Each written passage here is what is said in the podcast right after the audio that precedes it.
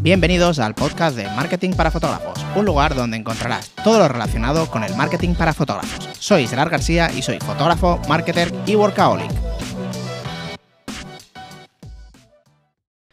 ¿Qué tal chicos? ¿Cómo estáis? Espero que genial. Hoy quiero hablaros sobre mi experiencia en qué es mejor trabajar desde casa o trabajar un coworking, oficina, estudio, como quieras llamarlo. Bueno, como quieras llamarlo, no, de, la, otra opción. Entonces te voy a dar mi, mi, mi opinión, como siempre, ¿vale? Yo siempre te doy mi opinión, nunca es la verdad absoluta, simplemente es la opinión mía, ¿vale? Entonces yo llevo desde el 2012-2013 haciendo bodas, empecé en un estudio porque antiguamente, eh, pues bueno, se llevaba mejor estudio, de hecho, en donde en el, en el rango de precios y todo donde yo estaba se veía un poco mal no tener estudio, ahora es lo normal, pero antes no, ¿vale? Entonces yo tenía, me cogí un local en Barcelona, eh, el primero que fue, fue compartido con una chica, y, bueno, pues ahí, ahí guay. Entonces yo iba yendo allí solo para las reuniones, normalmente trabajaba en casa. Luego me cogí otro en Barcelona, a pie de calle, que ahí lo iba alternando, ¿vale? Iba yendo, iba volviendo, o sea, iba trabajando en casa, iba alternándolo, ¿vale? Siempre sí que es verdad que el sitio de casa, de trabajar, ha sido como independiente, o sea, nunca he trabajado en el comedor, eh, lo, lo, he tenido siempre como un despacho, que el despacho no estaba compartido con nada más. O sea, el despacho era el despacho para trabajar de fotografía y no hay nada más. O sea, solo había el ordenador y estaba todo lo de las cámaras y únicamente era para mí, me refiero para mí, para la fotografía, ¿vale? Lo digo que porque esto sí que es muy importante, al menos a mi forma de ver, que tu espacio de trabajo sea el adecuado y todo aislado como del resto si trabajas en casa, ¿vale? Entonces, ahora luego pues desde hace un año monté una, una agencia de marketing en, Barce en, bueno, en Cerdañola del Vallés, en la de Barcelona. Y bueno, mi primera idea era tener, ahí mucha gente, bueno, mucha gente, dos o tres personas. Al final estas dos o tres personas está, están online por varias razones y pues al final estoy yo solo ahí. Y es increíble, o sea, estoy, estoy, es el mejor momento de, de mi vida en ese aspecto. Pero bueno, entonces vamos a, a, te voy a dar, como he estado en varios sitios, y ah, y también he estado justo antes del COVID en un coworking muy guay, también muy recomendable, ¿vale? Entonces te voy a dar los pros y los contras. De casa, te voy a dar los pros, ¿vale? Para mí, eh, lo bueno que tiene la casa, bueno, en casa, pues que siempre lo tienes a mano. Siempre lo tienes a mano, siempre puedes trabajar, te levantas y en un minuto puedes estar trabajando, lo que tardes en hacerte un café, puedes estar trabajando y puedes estar ya pues dándole, dándole duro, ¿vale? Esta sería para mí la principal ventaja. Luego, evidentemente, hay ventajas de tiempo, dependiendo de dónde tengas el estudio, despacho, lo que sea, pues ahí influye el tiempo de desplazamiento, que puede ser corto, pero también puede ser largo, dinero de gasolina, transporte, eh, comer fuera, ¿vale? Todas estas cosas que te las ahorras en casa, ¿vale? Básicamente para mí este sería el, el punto más, más importante, ¿vale? Luego también, pues que puedes, ante cualquier urgencia, cualquier cosa, pues, pues eso, tienes el ordenador ahí listo, preparado, perfecto, todos los discos, todo lo que sea, al momento, ¿vale? Y ya está. Para mí este es el, lo, principal. Bueno, y el ahorro económico de no tener, lógicamente, el, ese también es muy importante, el ahorro económico de no tener estudio, despacho, lo que sea, que eso también es un punto muy, muy a favor, que a final de año, oye, pues es muchísimo, ¿vale? Entonces ahora te voy a dar, para mí, los puntos a favor de trabajar fuera de casa, eh, que son para mí bastantes más, ¿vale? Mm, lo principal es que desconectas, ¿vale? A mí me cuesta mucho desconectar. De hecho, el otro día hice un podcast con lo del móvil, de, que ahora tengo varias líneas, que es increíble eso. Pero desconectar para mí es lo mejor. O sea, parece una tontería, pero cuando estás en casa, cualquier momento te puedes poner a trabajar. Porque siempre estás en casa, cuando estás en casa estás trabajando. Entonces, a lo mejor es un domingo y, oye, pues voy a hacer esto. Ahí también depende de cómo seas tú, de work, workaholic. Yo soy bastante. Pero a mí me costaba mucho. Entonces, siempre cualquier cosita, un mail, hostia, va, voy a contestar, hostia, va, venga, va, voy a seleccionar estas cosas. Y a cualquier hora de la tarde, que esto no me da cuenta hasta el tiempo. Y esto pues es, para mí es malo, ¿vale? Entonces cuando tú tienes una, un local, pues diferencias el tiempo de ocio en casa y el tiempo de... O sea, el tiempo de, de trabajo y el tiempo de ocio, ¿vale? Entonces en casa en teoría estás en ocio, excepto cuando tienes que hacer alguna cosa y te llevas ese día al trabajo a casa. Ese día al trabajo a casa. No que trabajas siempre en casa, ¿vale? Entonces, esa para mí es la, una de las cosas principales, ¿vale? Luego, por ejemplo, en el coworking, yo estaba en uno de Barcelona que se llama Ático, que tiene varias, que está increíble, estaba enfrente de la playa, ese estaba increíble, estaba increíble. Estuvo tres meses y no llegué a pillar el verano porque, porque pasó el COVID, pero estaba increíble, todas las instalaciones súper super nuevas, bueno, de hecho tenían dos, dos, o tres meses, tenía una piscina en la azotea o sea, y se veía el mar, está en la primera línea del mar de Barcelona. Encima tenía un parking de tierra gratuito al justo enfrente, que para los que sepáis, para los que vais en Barcelona sabéis que aparcar en Barcelona sin pagar es como imposible. Pues tenía el parking de tierra, que ahora lo han quitado. Pero bueno, era todo como increíble, porque llegabas desde la ronda, salías, aparcabas, ibas andando y tenías el coworking, que yo me acuerdo que llegaba, que llegaba cuando estaban las limpiadoras limpiando, porque era 24 horas y se quedaban alucinando y tenían que abrir las luces para mí, porque era el primero que llegaba. Y muchas veces llegaba antes que las limpiadoras y estaba solo el guarda de seguridad. Yo llegaba como ahora, a las 5, 5 y cuarto. Siempre me miraban un poco raro, diciendo, este chico no está bien de la cabeza, pero bueno, es igual.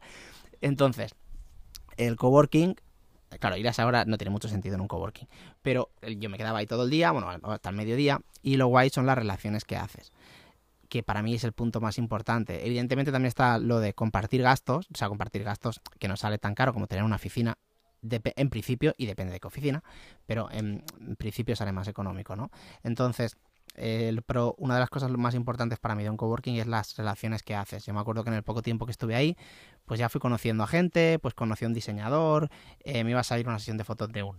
No, ¿de qué, de qué era? Una no me acuerdo de qué era. Bueno, una pequeña sesión de fotos. Era como pues la gente está con una actitud muy, muy proactiva y muy de emprendimiento y se ayudan todos y hacen, pues cada, cada mañana pues hacen, yo qué sé, yoga una hora. Luego los miércoles hacían desayunos de todos, o sea, de, aunque no conocieras, porque había mucha gente, hacían el miércoles separaba todo el coworking a una hora y desayuna, y traían el desayuno al coworking y pues todos hacían que se relacionasen y estaba muy guay ese aspecto, ¿vale? Luego hacían charlas de emprendimiento por las tardes, está muy bien, está muy bien, ¿vale? En ese aspecto está genial, ¿vale? Lo malo es que evidentemente tienes una parte pequeñita, a no ser que cojas una, una de una oficina dentro de un coworking, pero tienes un, un, espacio muy pequeñito de escritorio que ni siquiera es tuyo, o puedes reservar el tuyo, pero que no es lo mismo que si es tu oficina o tu despacho, ¿vale? Entonces, no, en ese aspecto es peor, pero las relaciones están muy bien. E, eso, ese punto me gustó muchísimo, conoces a mucha gente y sobre todo estás en una actitud, tu mente cambia un poco de emprendimiento, porque ahí está, ves startups,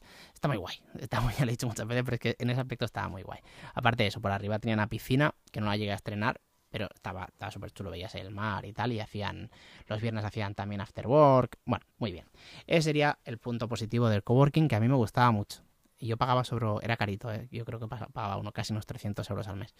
Y luego está el tema de despachos a pie de casa, estudios o oficinas, ¿vale? Estudio, yo he tenido, o sea, el estudio primero que alquilé, que os he dicho que compartí con una chica, ese era, un estudio que tenía un ciclorama y hacía fotos, sesión de fotos para, para agencia.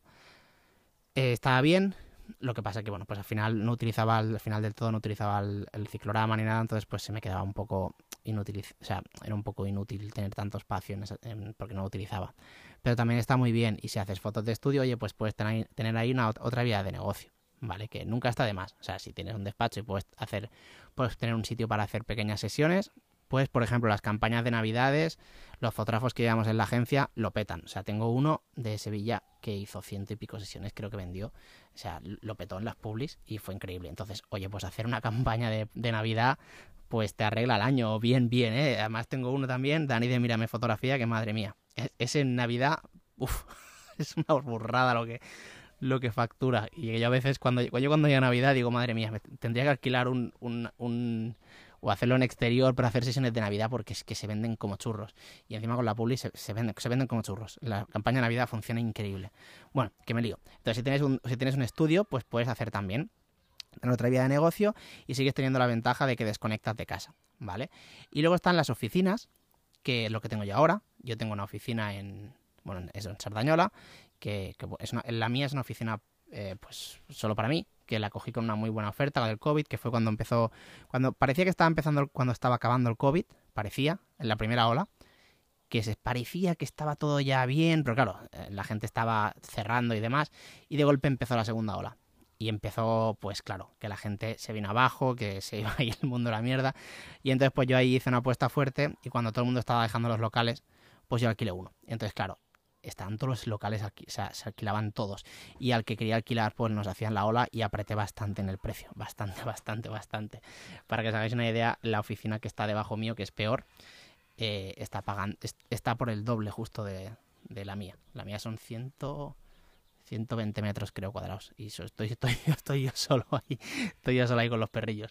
Bueno, entonces la oficina, eh, pues lo mismo, ¿vale? Está está increíble porque te diferencias, te, montas un horario, aunque no vayas cada día, yo no voy cada día, hay algún día que no voy, aunque sí que voy casi cada día, pero bueno, voy las mañanas, nunca voy por las tardes, voy por las mañanas y pues tienes ya como una rutina que sabes que cuando llegas ahí estás enfocado y trabajas.